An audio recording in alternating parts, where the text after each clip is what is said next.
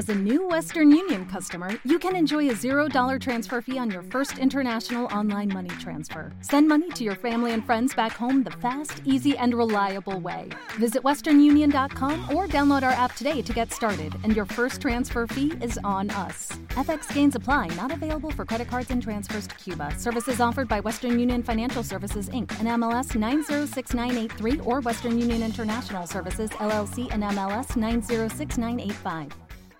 Y amén. Amén. Pues bienvenidos dos otra vez. Dios te bendiga. Qué bueno que, que pudiste llegar a pesar de esta lluvia.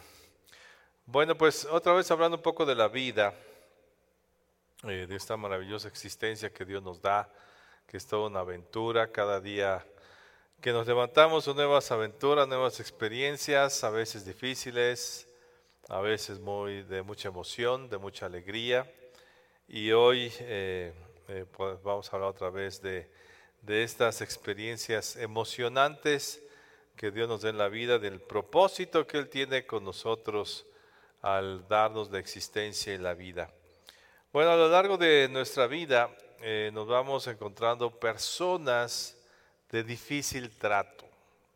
Hay gente que es complicada, difícil, tienen un carácter medio difícil y entonces nos es complicado tratar con ellos, tenemos roces eh, y a veces pues o, o no necesariamente la persona, pero son situaciones que vivimos eh, con ellas y que a veces son ríspidas y complicadas.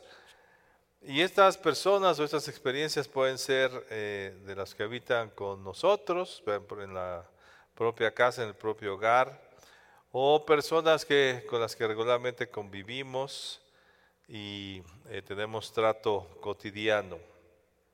Si no logramos entender el propósito de Dios de la vida y de esas personas en nuestra vida y todo lo que Dios está haciendo con nosotros, cuando nos topamos con ese tipo de personas o vivimos con ese tipo de personas, nos puede llegar a perjudicar y llevarnos a un gran sufrimiento, dolor y amargura y nos sentimos mal porque esa persona me trata mal, porque me hace sufrir. Ahorita vemos mucho lo del el término ahora que se usa el bullying en los jóvenes y a muchos de ellos los ha llevado hasta pues suicidarse, ¿verdad? De tan, tan fuerte, tan impactante que es todo lo que una persona mala o una persona nos haga de manera eh, dolorosa. Entonces, si, si no entendemos bien qué es lo que Dios quiere hacer, entonces pues sí vamos a, tomarlo como sufrimiento, como dolor y muchos hasta pues como amargura. Y se amargan. Eh, la escritura, quiero que vayamos a Proverbios capítulo 27, verso 17. Y aquí la escritura nos dice algo importante, ¿verdad? algo que eh, Dios trata de hacer con nosotros a través de estas personas y es algo que Dios hace con nosotros, porque para eso nos puso en esta tierra y Él quiere un propósito. Y dice así la escritura, Proverbios 27, 17. Como el hierro se afila con hierro, así un amigo se afila con su amigo. Entonces, estamos siendo transformados en nuestra vida, no somos los que debemos ser, aún no hemos llegado a la estatura que debemos tener, que es la estatura del varón perfecto, aún no somos las personas que debemos ser y Dios sigue tratando con nosotros. Hay un propósito, si ya lográramos y, llegáramos al nivel que debemos llegar, como dice el apóstol Pablo, dice, pues yo ya llegué, yo ya me voy, ya no tengo nada más que hacer en esta tierra, ya logré lo que tenía que hacer, pues ya me voy. Y entonces partió al poco tiempo. Entonces, de esta manera, eh, vemos que pues, todavía nos falta, nos falta mucho trato de parte de Dios. Tenemos que seguir aprendiendo. Dios nos está forjando, está esculpiendo en nosotros algo que quiere hacer. Él nos dio una identidad, Él nos dio un propósito, un plan. Por eso existimos, somos cada quien diferentes y no solamente de manera física, sino en propósito, en dones, en talentos. Y Él quiere seguir esculpiendo y forjando en nosotros eso que Él planeó. Y quiero que vayamos ahora a Efesios capítulo 4, verso 12. Y vemos aquí eh, que vamos en una perfección, o sea, estamos siendo perfeccionados. No hemos llegado a esa perfección, no hemos llegado a esa madurez, no hemos culminado en la obra que Dios quiere hacer con nosotros. Así que cada día que pasa, pues Dios está tratando y forjándonos. Ve lo que dice Efesios 4:12, a fin de perfeccionar a los santos para la obra del ministerio, para la edificación del cuerpo de Cristo, hasta que todos lleguemos a la unidad de la fe y del conocimiento de Dios, del Hijo de Dios, a un varón perfecto, a la medida de la estatura de la plenitud de Cristo, para que ya no seamos niños fluctuantes llevados por donde quiera de viento de doctrina por estratagema de hombres que para engañar emplean con astucia las artimañas del error, sino que siguiendo la verdad en amor crezcamos en todo aquel que es la cabeza, esto es, en Cristo. Entonces tenemos que llegar a una medida. O sea, todos nosotros tenemos que llegar a, una medida y ese es el propósito de la tierra, de, de, esta vida. Todos los días que estamos en esta tierra y si seguimos adelante y seguimos viviendo, no es solamente para disfrutar más, a decir, bueno, este que llegó a los 80 disfrutó más que el que vivió a los 30. Así no se va a medir delante de Dios, porque si, si comparamos la medida de tiempo que nos da la escritura, que para Dios un día es como mil años y mil años como un día, pues 80 o 100 años, la diferencia de 20 o 30 o 40 años de diferencia entre una, la vida de una persona y otra no es mucha. Pero lo que nosotros debemos enfocarnos es a, llegar a esa medida. Vivimos porque no hemos llegado a esa medida. Entonces, estamos en esta tierra, estamos viviendo, levantamos cada día para seguir siendo perfeccionados. Por eso Dios nos deja con vida todavía. Por eso no nos ha llamado a su presencia, porque aún no, no hemos llegado al nivel que debemos llegar. Estamos siendo perfeccionados y esa medida es pues el varón perfecto, ¿ah? es, lo que Dios quiere hacer con nosotros como el Señor Jesús llegó a esa estatura. Y entonces seguimos creciendo, creciendo, dice aquí, me gusta la expresión, eh, siguiendo la verdad en amor, crezcamos en todo aquel que es la cabeza, esto es en Cristo. Entonces en Cristo estamos creciendo. Entonces, ¿Qué pasa con las personas que nos topamos que nos hacen daño, aparentemente, o que nos lastiman, o que son, eh, pues, eh, un tormento muchas veces para nosotros? Pues sí son errores, ¿va? La gente de esa manera que actúa no es la correcta y tú lo puedes ver, bueno, es que la manera en que me está hablando no es la correcta, la manera en que me está tratando no es correcto, ¿por qué me hizo eso? No es justo que me haya hecho eso. Y podemos darle eh, la, eh, la parte justa y decir que no es justo y que sí hay errores, pero el Señor en su gran misericordia y con el plan que tiene con nosotros, va a usar a una de esas personas con esos eh, detalles difíciles y complicados en nuestra vida para esculpirnos a nosotros, para forjar en nosotros un carácter que nosotros debemos adquirir. Entonces, esas personas que están ahí, esas personas que aparentemente nos han dañado, no nos han dañado, sino está Dios forjando un carácter. Esto lo vemos, por ejemplo, en el caso de José. Después de todo lo que los hermanos envidiosos le hicieron a José porque era el hijo consentido, lo mandan a la cárcel y todas las experiencias que vive, cuando se topa José otra vez con sus hermanos y le piden perdón, dice, oye, perdónanos por todo lo que te hicimos, dice, no, o sea, ni tengo que perdonarles nada, porque el mal que ustedes me desearon o el mal que me hicieron ustedes, Dios los transformó para bien y ahora por eso estoy en esta posición para cumplir el propósito. Entonces, todas las cosas que la gente te ha hecho o el mal aparente que te han ocasionado, si tú entiendes el propósito de Dios, podrás comprender que Dios estaba forjando en ti un carácter, que Dios estaba haciendo de ti, te está puliendo. Entonces, el, como dice Proverbios, pulir metal con, con metal, pues es, es, difícil, los roces son difíciles. Cuando oímos ese metal raspar otro metal, pues se desgasta el otro para poderle crear un filo. Entonces sí, sí es, eh, eh, es un golpe fuerte, es un desgaste, pero no es para mal, es para un bien. O sea, nos estamos desgastando tal vez, si hay un desgaste de tiempo, de mente, eh, nos esforzamos, este, nos duele, Pero ese desgaste nos está quitando muchas cosas malas y está haciendo que se forje en nosotros esa imagen que Dios preparó. Así es que esas personas que están ahí, pues nos están ayudando a, forjarnos, esos roces, esas cosas que te hicieron, esos aparentes daños que te hacen, tienes que ver y decir, Señor, ¿qué estás puliendo en mí? ¿Qué estás haciendo?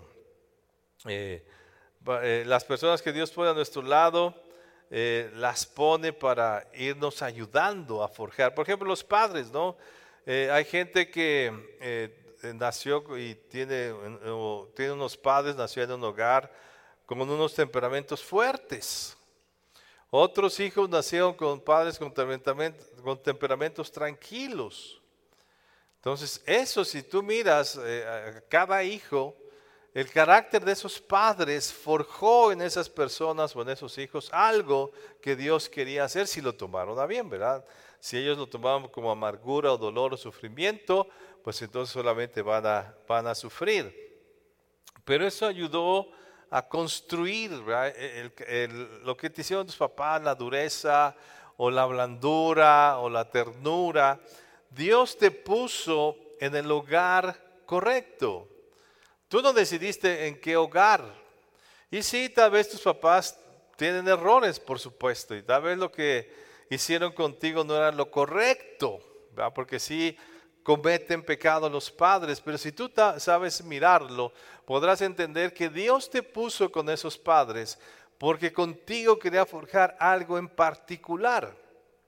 Y por eso a cada quien le da diferentes padres. No es que Dios se equivocó, ni fue más bondadoso con el muchacho que sí nació con padres tranquilos y con el que nació con padres eh, de carácter fuerte, ahí fue injusto. No, o sea, Dios tiene todo perfecto en su plan. Si sabemos entenderlo y comprenderlo, que todas esas personas que nos vamos topando, pues nos ayudan. También ¿verdad? entre los parientes. El tío bueno, el bonachón, que siempre nos daba de cosas, este, nos ayudaba, nos apoyaba, este, cuando hacíamos travesuras ahí salía por nosotros. Eso forjó un carácter también, pero también la tía mala onda, la que siempre iba y constaba con su cara de mala, de mala, de, mal carácter, te hacía groserías, te insultaba, te decía de cosas, pues todo eso también forjó en ti ese carácter. Eh, no se diga los hermanos, que si tuvimos hermanos y la manera en que cada quien actuó, son parte también de ese de ese forjamiento, de esa forma en que Dios nos está esculpiendo para hacer lo que debemos ser, o al que no tuvo. Muchos dicen, es que yo no tuve hermanos, hubiera querido tener hermanos, no tuviste por alguna razón. Entonces, si miramos las circunstancias de nuestra vida, y ya en el Evangelio, con la palabra de Dios, acercados a Cristo, entenderás que Dios tiene todo un plan. Y, y aún los errores en su gran misericordia, Dios los usa. Y así lo vemos en la escritura, Los, el carácter de las personas. Vemos a Faraón, un hombre obstinado. Dios lo usó para ser obstinado y glorificarse para sacar al pueblo de Israel.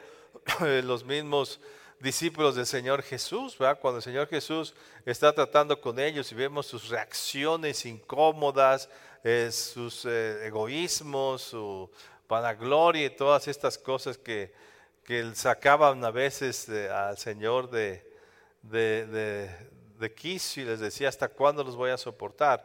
El Señor Jesús los soportó hasta el final y también le ayudaron humanamente a forjar el carácter para llegar a la cruz y todas esas personas que estuvieron al lado de Jesús, pues permitieron al mismo Judas, ¿verdad? Si no hubiera sido por él, Jesús como es traicionado. Entonces Dios tiene todo manejado perfecto. Y esa es la, confianza que nosotros debemos tener en nuestra vida. Dios nos está esculpiendo, tienes que entender eso.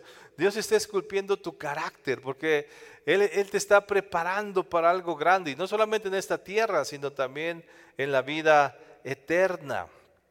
Entonces por eso te puso esas personas que te dan roces fuertes a veces y te dan una, un golpe que quitó un buen pedazo de ti, pero era egoísmo, era vanagloria, era algo que no te servía. Y si lo tomas bien, verás como Dios te está dejando como una persona que Él quiere que tú seas. Eh, la palabra metal con metal, dice un amigo con un amigo. Y sí, son las personas las que nos pulen. No son las mascotas. No es decir, ah, esta mi mascota me está puliendo, ¿no? Y con, con la mordedura que me dio ya me pulió. No, no, es, es diferente. Una mascota o una planta. Ah, es que esta planta cada vez que cruzo me raspa la cara y eso me está forjando un carácter. No, porque una planta es muy diferente de un ser humano. Un animal es muy diferente de un ser humano. Entonces, ¿qué requerimos? Que un ser humano me pula, porque él tiene las mismas características y los mismos errores que nosotros tenemos. Y entonces puedo ver en las otras personas los errores que yo estoy cometiendo y eso me hace también poderme pulir y esculpir al propósito de Dios. Eh, Entonces su, su forma de ellos, sus roces, sus palabras, sus actitudes, ¿verdad? nunca será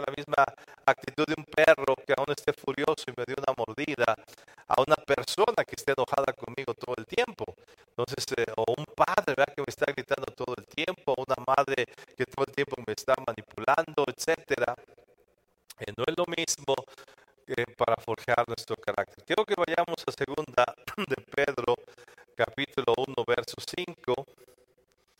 Y otra vez aquí el apóstol Pedro nos habla de ese proceso. Estamos en un proceso, estamos en un camino que no hemos terminado. Seguimos ¿verdad? Eh, eh, perfeccionándonos. Dice así, segunda de Pedro, capítulo 1, verso 5.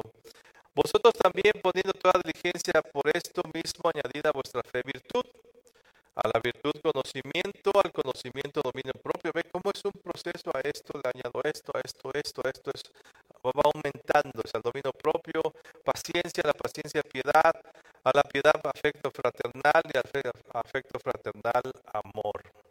O sea, interesante, ¿verdad? Cómo Pedro empieza con la fe y sí nos lleva por otros este, ¿verdad? como la virtud, el conocimiento, el dominio propio, la paciencia, la piedad, el afecto fraternal. Y nos lleva para tener estos sentimientos, este carácter, y finalmente termina con algo, con el amor. O sea, la culminación de nuestra fe es el amor.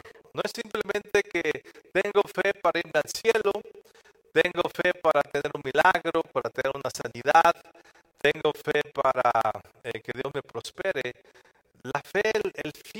fe es el amor.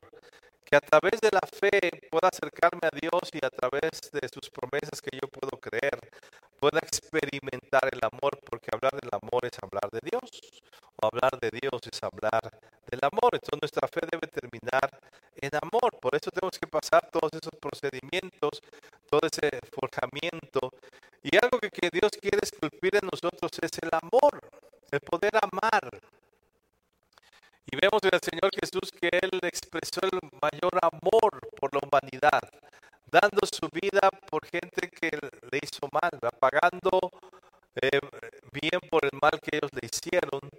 Y cuando está en la cruz y todo lo que le hicieron, Él puede decir, Padre, perdónalos porque no saben lo que hacen. Ese es el amor, el amor que perdona, el amor que justifica, el amor que comprende, el amor que ayuda, el amor que antepone sus circunstancias por la otra persona, aún propia vida, por las otras personas. Y ese fue, ese es el amor al que nosotros debemos alcanzar como lo hizo el Señor Jesús.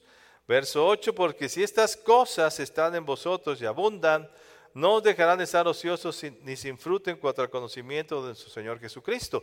Entonces, todo esto del amor fraternal, nosotros tenemos que andar en eso. No es solamente que mi vida, yo solo, yo soy cristiano, a mí ni me molesta, ya estoy salvo. Ay, si ustedes se quieren perder y quieren cambiar o no cambie, yo no, yo no me importa, yo solito me espero hasta que Cristo venga por mí. No, de eso no se trata la vida cristiana. Por eso Dios nos invitó a estar en comunión. Y la comunión, la congregación, es los roces. Es aquí donde nos pulimos, en esos roces con todos los hermanos en la familia. Dios hizo al hombre no individual, sino lo hizo en sociedad y eso es lo que pasa. Entonces nosotros tenemos que vivir estas experiencias para no estar ociosos. Yo tengo que tener virtud en mi vida. Tengo que tener conocimiento, dominio propio. Tengo que ser paciente, tengo que aprender la paciencia a través de las relaciones con otras personas, a soportar a otros, a no ser egoísta, a ser misericordioso, a tener eh, amor fraternal, afecto fraternal, amar a la gente aunque no me quiera. O sea, eso es no estar ocioso. Para, porque a través de esto yo voy a llegar al amor y a través del amor pues debo, estoy conociendo más a Cristo, que Dios es amor. ¿Qué dice el verso 9? Pero el que no tiene estas cosas tiene la vista muy corta, es ciego, habiendo olvidado la purificación de sus antiguos pecados. y el que no tiene esto, pues, qué vida tan corta, o sea, qué propósito, no tiene nada, su vista es nada. No va a ningún lado, no camina hacia nada, simplemente está esperando a ver cuándo le llega la muerte. Ya, no hay vida, no hay sentido, no hay propósito, no hay caminar, no hay experiencias porque no tienen estas cosas. Y verso 10, por lo cual, hermanos, tanto más procurad hacer firme vuestra vocación y elección, porque haciendo estas cosas no caréis jamás. Tenemos una vocación, fuimos elegidos para algo, eso lo debo entender. ¿por qué estoy vivo? ¿Yo decidí estar vivo? No, me eligieron para existir. ¿Por qué no fui un abortivo? Porque Dios no quiso que fuera abortivo.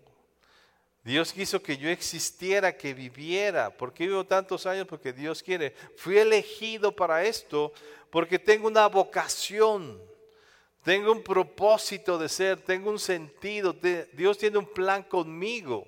Entonces esa vocación y elección se tiene que pulir, la tengo que cumplir. Y esta vocación y elección no es solamente para la tierra, es para la eternidad.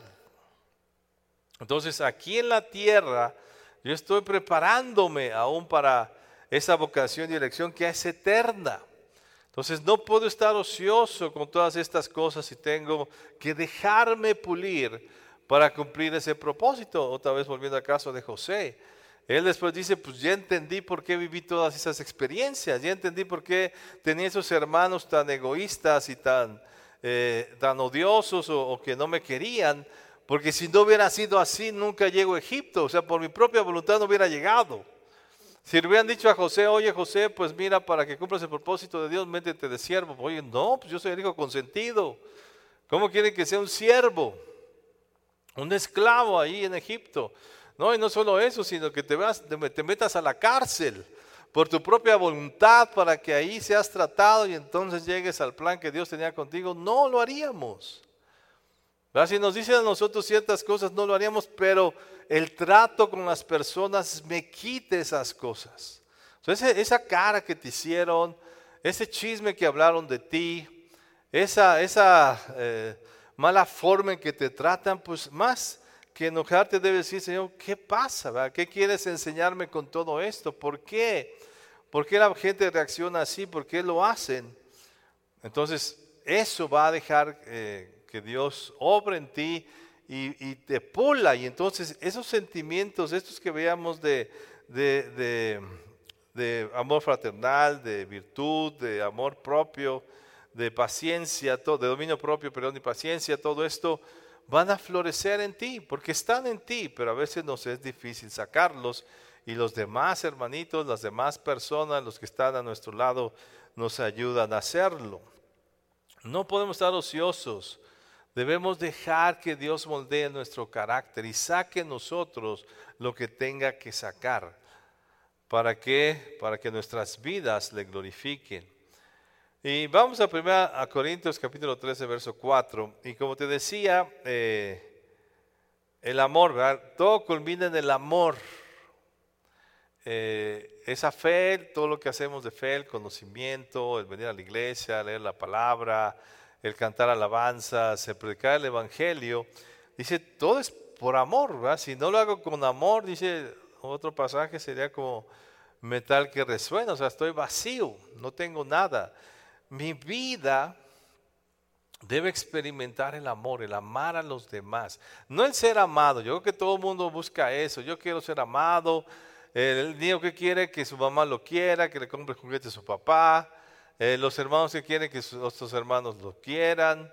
Eh, ¿Qué busca la novia? Pues que el esposo ahora sí la va a amar y le va a dar todo lo que nadie le había dado. O sea, buscamos el amor y difícilmente a veces lo encontramos porque es difícil, la gente es difícil para que nos ame, pero amar es una mayor experiencia. Y lo dijo el Señor Jesús, es mejor dar que recibir. Entonces, si ese es el principio que el Señor Jesús establece, es mejor amar que ser amado. Algo contrario a todas las novelas y a todos los cuentos. Es mejor amar que ser amado. Y Jesús lo demostró, siendo rechazado por sus discípulos, siendo traicionado por uno de ellos, siendo abandonado por sus seguidores. Él lo siguió amando. Él no dejó de amar. Ah, ya no me aman, ya no va a amar a nadie. Yo voy a amar si me aman. No, Él dio amor, aunque no le dieran, porque es mejor dar ese amor. Entonces la experiencia que tenemos que vivir por medio de la fe es el amor, el, saber amar, el saber justificar al que me hace daño. Eh, yo creo que José cuando estaba en ese momento de sus hermanos, y vaya que le costó, porque al principio sí los trató duramente a sus hermanos, pero después él pudo amarlos y, no les tuvo ningún rencor. Es más, cuando el papá muere, dicen los hermanos, no, pues ahora sí el papá ya se murió, ahora sí nos va a hacer, nos, va a dañar, ahora sí nos va a perjudicar. Él dice, no, no, no tengan miedo, no les voy a hacer nada porque yo los amo. O sea, pudo amar al que le hizo daño. ¿Qué nos dice la escritura? El mismo Señor Jesús, amen a sus enemigos. Dice, pues ¿cómo? Ama al que te roba. Está como si me robó. Que le vaya mal, que se podra en la cárcel. O sea, ese es nuestro sentimiento. No hemos llegado a ese nivel que nos debe llevar la fe, que es el amor, dar el amor a pesar de. ¿Cuáles son los sentimientos del amor? O sea, el perfecto amor, si tú te das cuenta que nos habla aquí primero a, a los Corintios 13, 4, son sentimientos. Son, es carácter de sentimientos que tenemos que forjarlos, no, no se nace con ellos. A veces creemos, es que este es amoroso desde chiquito. No, o sea, tú tienes que aprender a amar. El perdón se aprende, no se tiene, no se lleva a uno, no nace uno con el perdón. Hay que aprender a perdonar, hay que aprender a justificar. Y ve, quiero leer este pasaje, 1 Corintios 13, 4, y ve todos estos sentimientos que habla aquí acerca del amor todo esto se aprende. ¿Y sabes cómo se aprende? Pues con esas experiencias, con las poliditas que nos da a nosotros, que están a nuestro lado. Dice 1 Corintios 13, 4. El amor es sufrido. O sea, que saber sufrir. Y es algo que no queremos, no nos gusta sufrir. No nos gusta llorar, no nos gusta que nos lastimen, no nos gusta que nos duela. Y no tan solo el cuerpo físico, que eso a veces lo aguantamos un poco más tal vez, pero cuando nos duele el corazón, cuando alguien nos daña el corazón, wow, así nos duele duro, adentro. Porque no hay medicamento que nos pueda quitar ese dolor. Tal vez me dan un golpe en la cara y pues me pongo un poco de un bistec todo frío y ya se me baja. Pero cuando me llena, me llena el corazón, cuando me lastimaron con palabras, es difícil, pero hay que aprender a sufrir. Dime tú si el Señor Jesús sufrió. Claro que sufrió.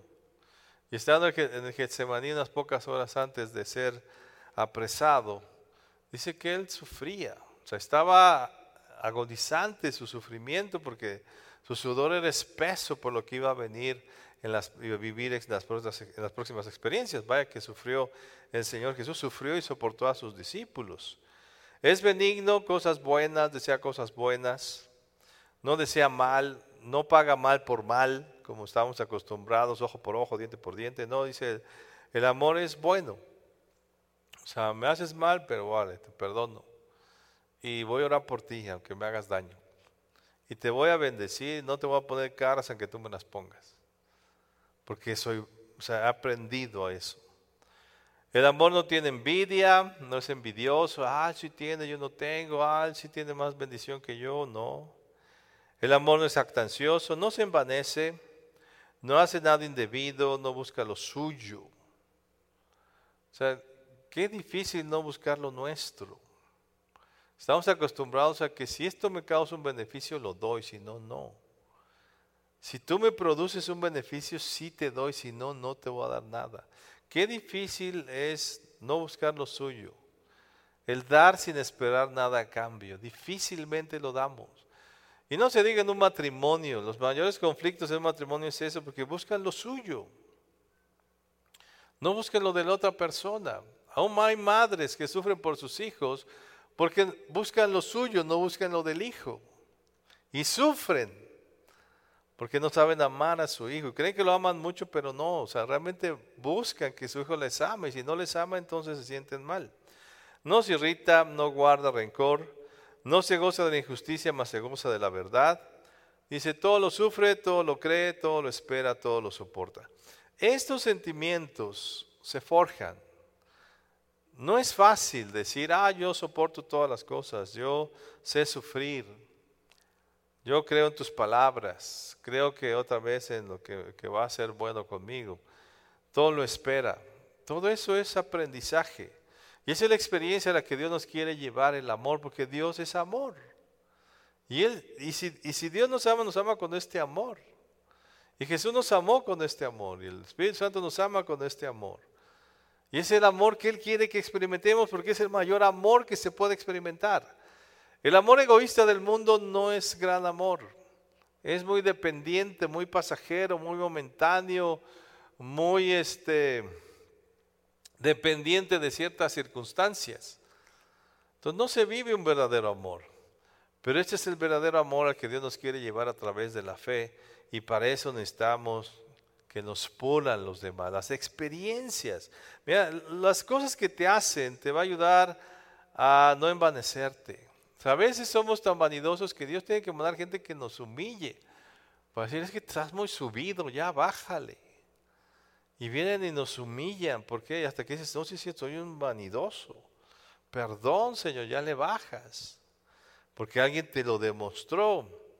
O sea, no eres bueno, tienes malos pensamientos, no, tus intenciones son malas, siempre este, estás eh, aprovecharte de los demás, porque así viviste, porque desde chiquito no tuviste nada. Y ahora lo que buscas es solamente que te aproveches de todos los demás y tienes que aprender a ser benigno. Entonces, cuando alguien te quita, te roba, eh, se abusa de ti, te engañó y te quitó algo, dices, pues sí, porque pues yo soy malo y necesitaba aprender a perder. Entonces, todas estas experiencias y roces que tenemos, y así puede ser, eh, te van a ayudar a forjar ese carácter y experimentar el gran amor. Dice la escritura que la fe es temporal, que la esperanza también se va a acabar cuando se acabe el mundo, se va a acabar cuando se acabe esta tierra, la esperanza también, pero el amor es eterno. Por eso Dios dice, yo te amado con amor eterno, un amor que no se va a acabar, aunque la tierra se acabe. Y esa es la experiencia del amor que debemos tener. ¿Sabes que la fe es temporal? Sí, porque cuando estés delante de Dios ya no vas a necesitar fe para creer en Él. Porque ya lo estás viendo, ya lo estás oyendo. ¿De qué vas a tener esperanza si ya estás en la eternidad? Ya no hay tiempo, ya estás simplemente disfrutando de todos los beneficios que Dios te está dando, pero el amor lo podrás seguir experimentando por toda la eternidad. Tenemos que forjar un carácter que ame de esta manera, con un amor eterno, no temporal, no humano, no pasajero. Y lo podemos hacer porque el Señor Jesús ya lo hizo por nosotros. Tenemos la capacidad, pero no la hemos descubierto. Y son los demás los que nos van a ayudar a descubrirlo. Así que cuando encuentres a una persona difícil en tu vida, o has vivido con una persona difícil en tu vida, más, de, más que, que te enojes o que te amargues o que te irrites o que juzgues a esa persona en todos sus errores que tiene, mejor aprende qué es lo que Dios te quiere enseñar con esa persona. ¿Qué es lo que tiene que quitar de tu vida que te estorba, que no deja ver la figura que Dios ha puesto en ti? Tiene que quitar ese pedazo. Como cuando ves, ¿no? vas y ves las esculturas hechas de mármol y ves una escultura y dices, wow, qué hermosa escultura. Y estaba, pero ¿dónde estaba esa escultura? Estaba dentro de una roca que no tenía forma. Entonces, para darle forma, ¿qué pasó? Pues le tuvieron que forjar esa piedra. Tuvieron que pulirla, tuvieron que darle pedazos y a veces pedazos grandes para que entonces se pudiera ver una figura en esa, en esa imagen o esa escultura. Así eres tú, de repente la gente ve una piedrota, no tiene imagen de nada, pero Dios poco a poco está puliendo. Va a quedar a veces pedazotes, ¿eh? Pero ese pedazote que quitó no, no te dejaba ver la imagen que Él está haciendo de ti. Dios está forjando, aprende. No te enojes, mejor ponte a ver y que Dios, Señor, sí, quítalo lo que me estorba. si mandas a esa persona para que trate conmigo, quita eso en mí y forja la persona que debo ser todos los días y poder así experimentar ese amor perfecto, ese amor eterno con el que tú nos has amado. Saque ese carácter y Dios está forjando ese carácter en nosotros como creyentes. Amén. Inclina tu rostro un momento.